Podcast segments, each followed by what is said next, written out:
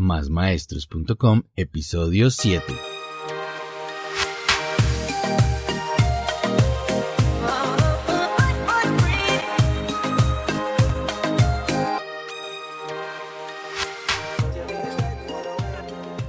Buenos días, tardes o noches, maestros, maestras y todos aquellos amantes de la educación.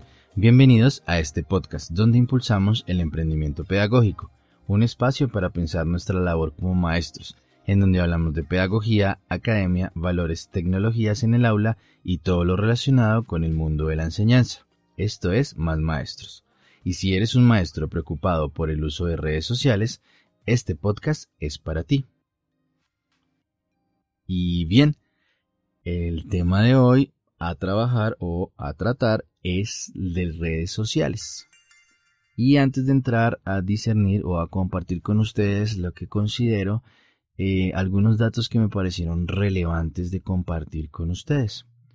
Hay una página en internet que se denomina We Are Social, eh, que presenta estudios constantemente sobre uso de redes y de internet.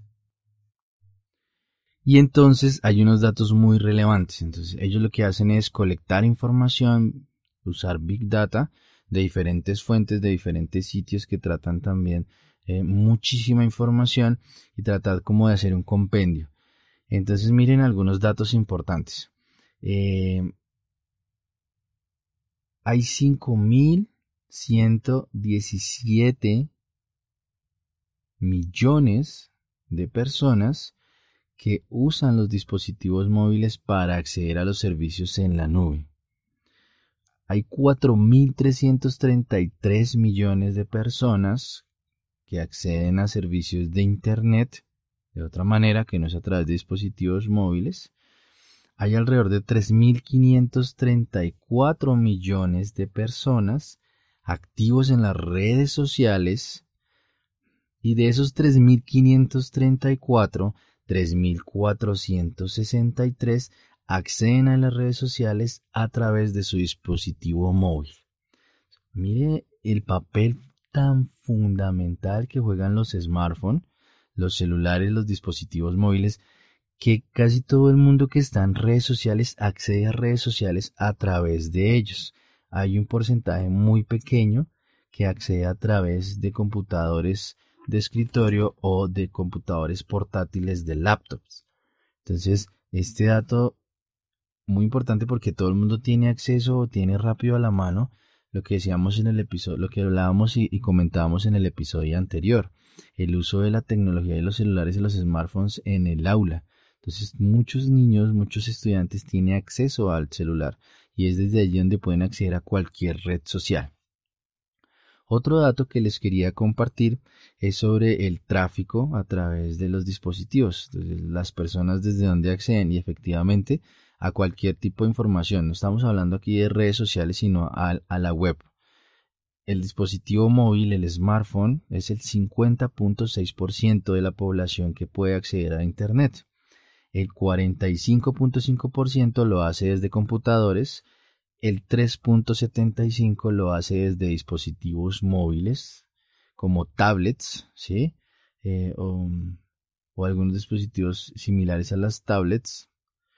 Y un porcentaje muy pequeño, 0.12, lo hace a través de otro tipo de dispositivos como las consolas de videojuegos, los televisores smart, los smart TV y aquellos dispositivos que no han sido diseñados precisamente para ser portátiles. Otro dato que colecta este, esta página, y les dejo el link en la descripción de, eh, la página web de nosotros, másmaestros.com, es que toman datos de otras fuentes de información que lo que hacen es análisis de Big Data. Entonces existe una página que se denomina Similar Web, que lo que hace es rankear alrededor de todo el mundo las páginas de acuerdo a la cantidad de visitas y el tiempo que permanecen allí eh, las personas que navegan por, la red. Y de primeras, obviamente, sale o aparece Google rankeada. Entonces, Google es la primera página, eh, pues porque se utiliza como un motor de búsqueda, ¿sí? Pero lo interesante aquí de este ranking que presenta Similar Web es que la segunda página más visitada es una red social que es YouTube. Entonces YouTube es una red social para compartir videos, información audiovisual. La tercera página que aparece rankeada aquí es Facebook, que es la red social que la mayoría de personas conocemos. Y luego aparecen otras páginas, eh, como por ejemplo Wikipedia en la, en la página número 5, en el ranking número 5, perdón. Eh, aparece otra red social en la 6 como Twitter. Luego aparece otro buscador como Yahoo. Eh, en el 9, por ejemplo, aparece Instagram, otra red social. Y por ahí aparecen entre el 8, el 9 y el 13 otras páginas, pues, que tienen contenido explícito. Entonces, tienen contenido para adultos. Eh, entonces, mire que las redes sociales están ahí marcando los primeros puestos de este ranking de visitas. Eh, ¿Y qué es lo que ocurre? Quise revisar o analizar dos cosas, tanto el servicio de red social que más se usa como la zona de mensajería, porque pues aunque no son redes sociales propiamente dichas, sí permiten a los niños, a los estudiantes compartir muchísima información. Entonces tenemos Facebook de primeras, eh, YouTube, luego viene WhatsApp, que WhatsApp entonces es de mensajería, luego viene Facebook Messenger en cuarta posición, luego aparece en quinta posición eh, una aplicación que se denomina WeChat o Weixin, que es una aplicación de mensajería instantánea que usan en China, en Oriente. Luego aparece Instagram, luego aparece eh, que es eh, una mensajería instantánea que usan también en China. Luego aparece Qzone, que Qzone es una aplicación, una red social china Luego aparece TikTok, que es una red social para compartir videos cortos, que también usan mucho en Oriente, en China. Luego aparece una que se denomina China Weibo, que es una red social china muy similar a Facebook. Luego aparece de Weibo Reddit o Reddit, que es un sitio web para agregar marcadores sociales o compartir información y las personas lo que hacen es puntuar, entonces a medida que puntúa más alto un agregador o un marcador, pues se va haciendo más visible para la comunidad. Luego aparece una red social que se denomina Douban. Douban también es eh, una red social china, pero esta se caracteriza solamente por tratar temas de películas, series, música, televisión, más enfocada al entretenimiento eh, audiovisual. Luego viene LinkedIn, LinkedIn es pues una red social como más profesional donde la gente comparte sus currículos, sus hojas de vida, sus actividades laborales, eh, sus actualizaciones laborales y van como construyendo un perfil profesional en LinkedIn, que también es una red social. Luego viene Snapchat y Snapchat pues es una red social de mensajería efímera, es decir que las personas envían sus mensajes pero los mensajes desaparecen, no queda eh, guardado o registrado, se supone. Eso es lo que eh, ofrece la aplicación. Luego viene una aplicación que se denomina Pinterest, que es simplemente para compartir como tableros eh, visuales. Entonces uno puede ir marcando fotos, imágenes, infografías que se vaya encontrando en la web y uno va creando como un tablero digital donde va colectando todos los links y va armando como un agregador audiovisual y pues la gente lo comparte y digamos que es como para construir comunidades también.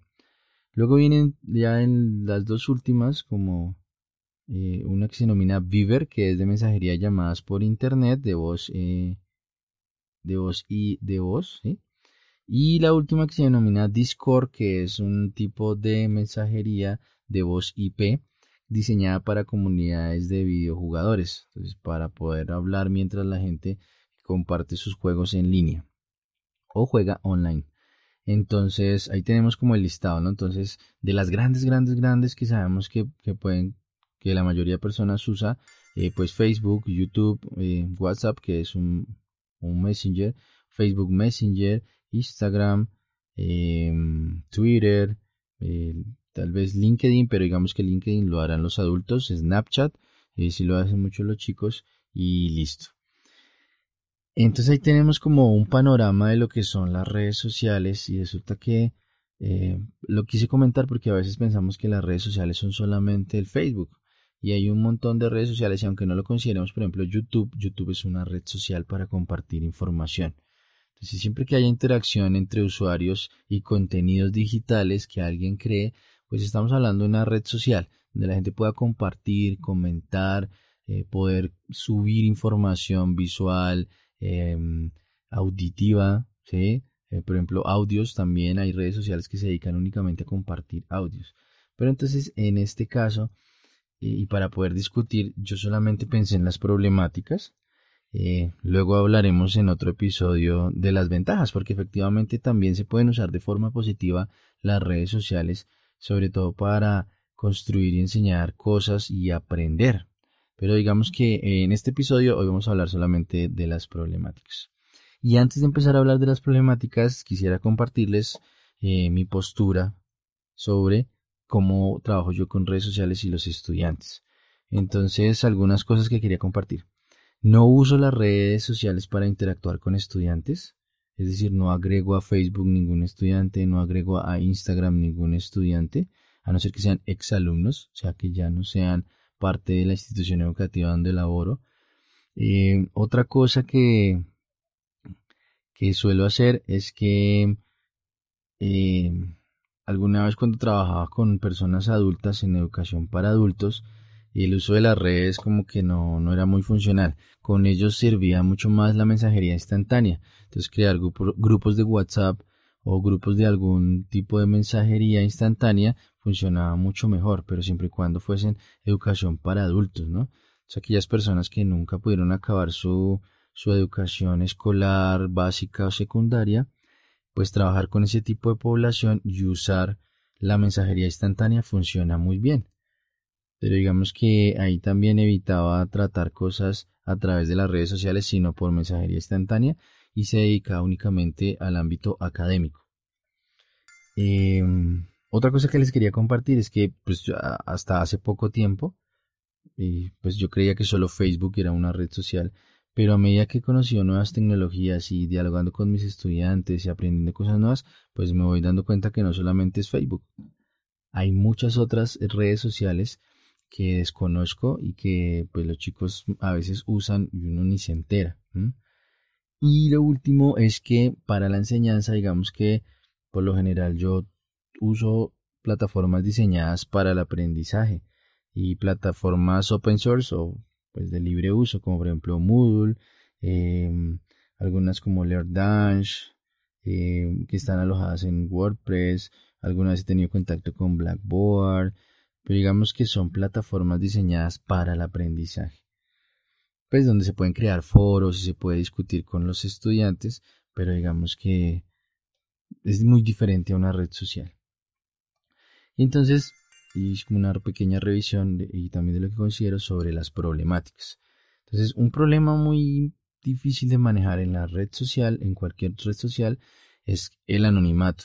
Y es porque los chicos, los estudiantes, entran, crean perfiles falsos, se dan de alta, se suben allí, se alojan, eh, ponen fotos eh, de forma anónima, se registran con una edad que no corresponde y ponen un año de nacimiento que no corresponde y piensan que pueden empezar a hacer cosas desde el anonimato. Este es un problema muy grave. Entonces pueden subir cosas, acosar a los demás compañeros o hacer otro tipo de actividades desde el anonimato y eso causa un problema gigante. Eh, otro problema que hay allí es la exposición pública a la que se exponen ellos mismos cuando inconscientemente o por no tener ninguna sensación de riesgo o percepción de riesgo, suben información que es eh, muy sensible, datos muy importantes, como por ejemplo compartir la dirección de su hogar, de su casa, de su residencia, eh, compartir las actividades laborales que hacen los padres de, los niños o de los estudiantes, eh, postear o colocar constantemente todo lo que hacen a diario. Entonces, si van a ir a ver una película, lo colocan allí, si van a ir a la casa de un amigo, lo ponen allí, si están viendo una película donde un tío, donde un familiar, lo ponen allí digamos que eso los deja muy vulnerables.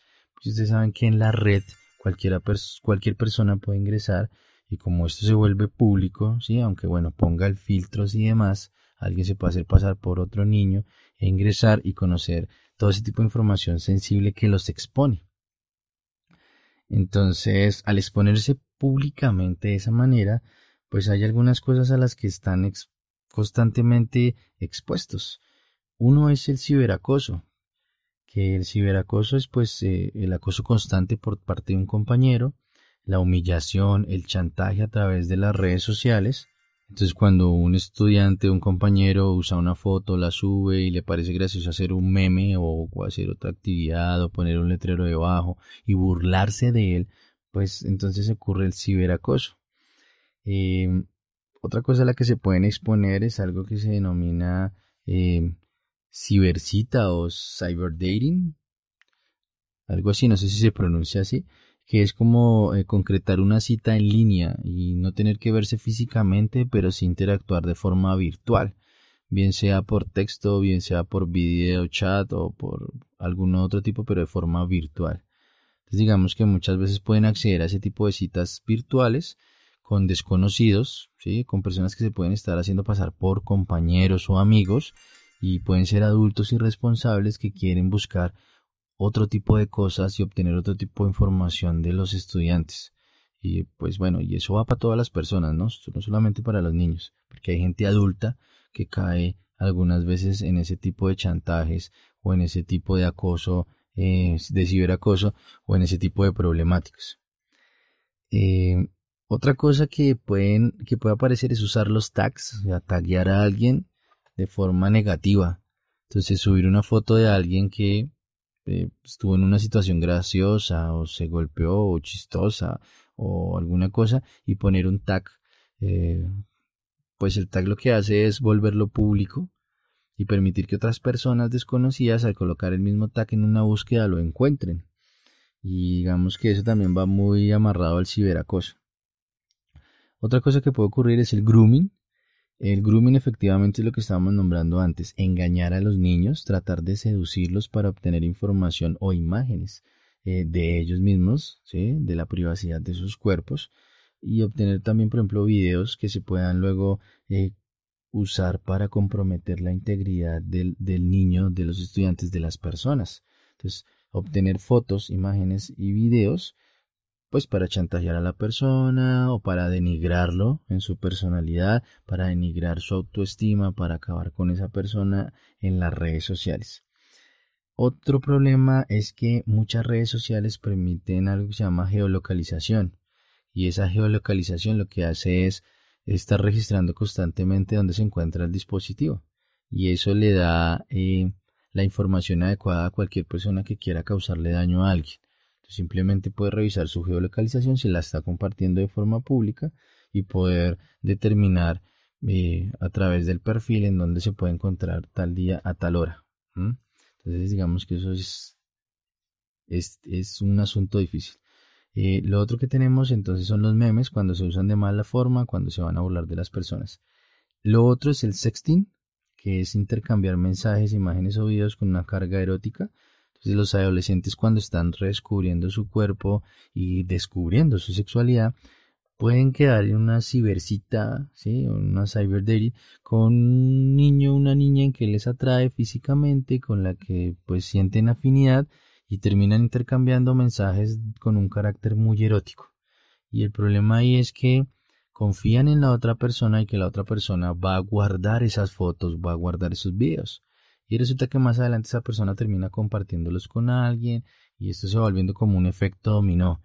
Cae una ficha, cae la otra, cae la otra, cae la otra. Se comparte una vez, se comparte otra vez, otra vez, otra vez, otra vez, otra vez. Un efecto dominó y todo el mundo termina enterándose de lo que ocurrió ahí. Y por último, un concepto ahí que la mayoría usa porque es como hasta chistoso entre los mismos adolescentes es el stalkear. Stalkear es vigilar y obsesionarse con un perfil o con una persona. Entonces está revisando constantemente un perfil para poder, eh, como decimos aquí en Colombia, chismosear la vida.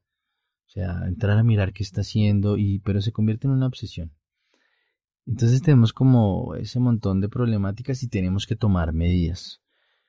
una de las medidas que, en mi humilde opinión, aconsejaría es que hay que acrecentar, hacer crecer la percepción de riesgo que tienen los mismos estudiantes y, ojo, también los mismos adultos, porque los adultos no creemos que puedan haber ese tipo de dificultades en las redes sociales y entonces tenemos que acrecentar esa percepción del riesgo.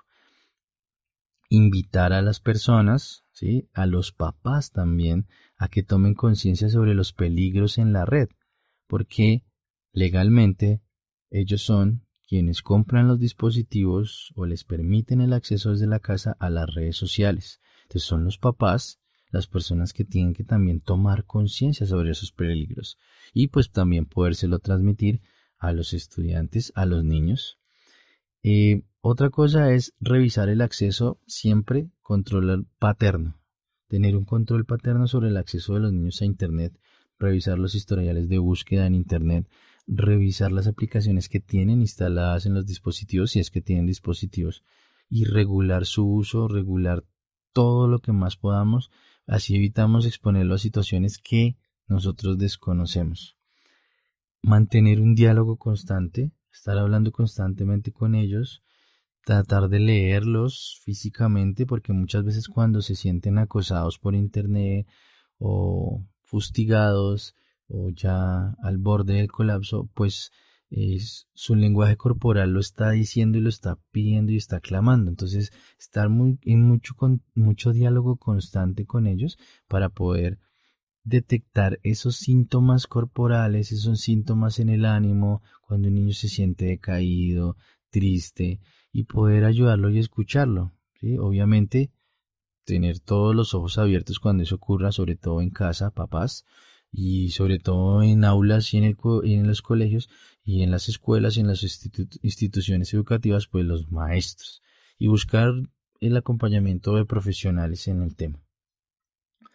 y utilizar seguridad informática, filtros, seguimientos parentales, historiales, restringir el tiempo. ¿Y qué hacer entonces en caso de una dificultad en redes sociales? O sea, ¿qué deberíamos de hacer? Yo hice un listado de cinco cosas. Tengo una mala maña de hacer listados, ¿sí? Pero creo que es, van como en el orden también de prioridad que debería hacerse, ¿no?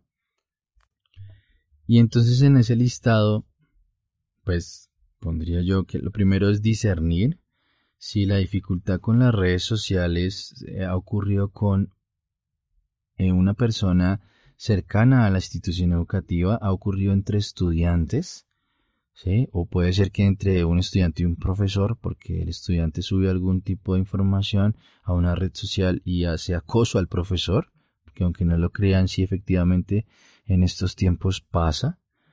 Eh, entonces, primero discernir si está al interior de la comunidad educativa las dos personas o los dos grupos involucrados.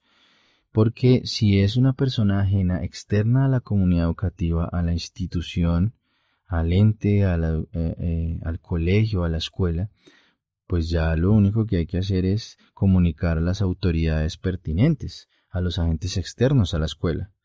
Entonces habrá que ir a poner una denuncia, a colocar una demanda, acudir a la policía, acudir al ente investigador respectivo en cada país, porque si el asunto es que es un adulto externo que está haciendo grooming y saca información del niño, pues ahí tiene que intervenir la ley. No, el colegio ya no puede hacer nada, hay que ayudarse de la autoridad externa. Y en el caso de que ocurra con eh, personas al interior de la comunidad, entre estudiantes, estudiante maestro, bueno, porque pueden haber hasta padres de familia involucrados, pues lo primero es salvaguardar la integridad de las personas que están involucradas la integridad física, en caso de que esté expuesta, la integridad emocional, la integridad psicológica, la integridad de la persona. Entonces no podemos permitir que un niño que se siente acosado por internet o por una red social eh, eh, no le protejamos su integridad y hagamos respetar su integridad. Dos, hay que realizar un debido proceso y hacer un seguimiento a la situación, escuchar qué es lo que ocurre con la situación, atender a todas las personas involucradas. Entonces hay que tener un debido proceso. Pues no somos agentes investigadores, no somos fiscales, no somos jueces, pero sí debemos hacer un seguimiento y escuchar a todas las personas involucradas, desde la postura que sea, bien sea desde el agresor o el agredido, sí, o de la víctima y del victimario. Eh, lo tercero, aquí cuando es en el interior de la comunidad, es establecer una ruta de trabajo, ¿sí?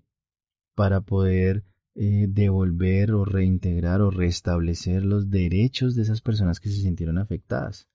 Entonces, si a alguien denigraron físicamente porque se burlaron de esa persona por su aspecto físico y machacaron su autoestima y le dieron a su autoestima hasta más no poder, pues tenemos que trazar una ruta de trabajo para que esa persona vuelva otra vez eh, a, regular su emocionalidad.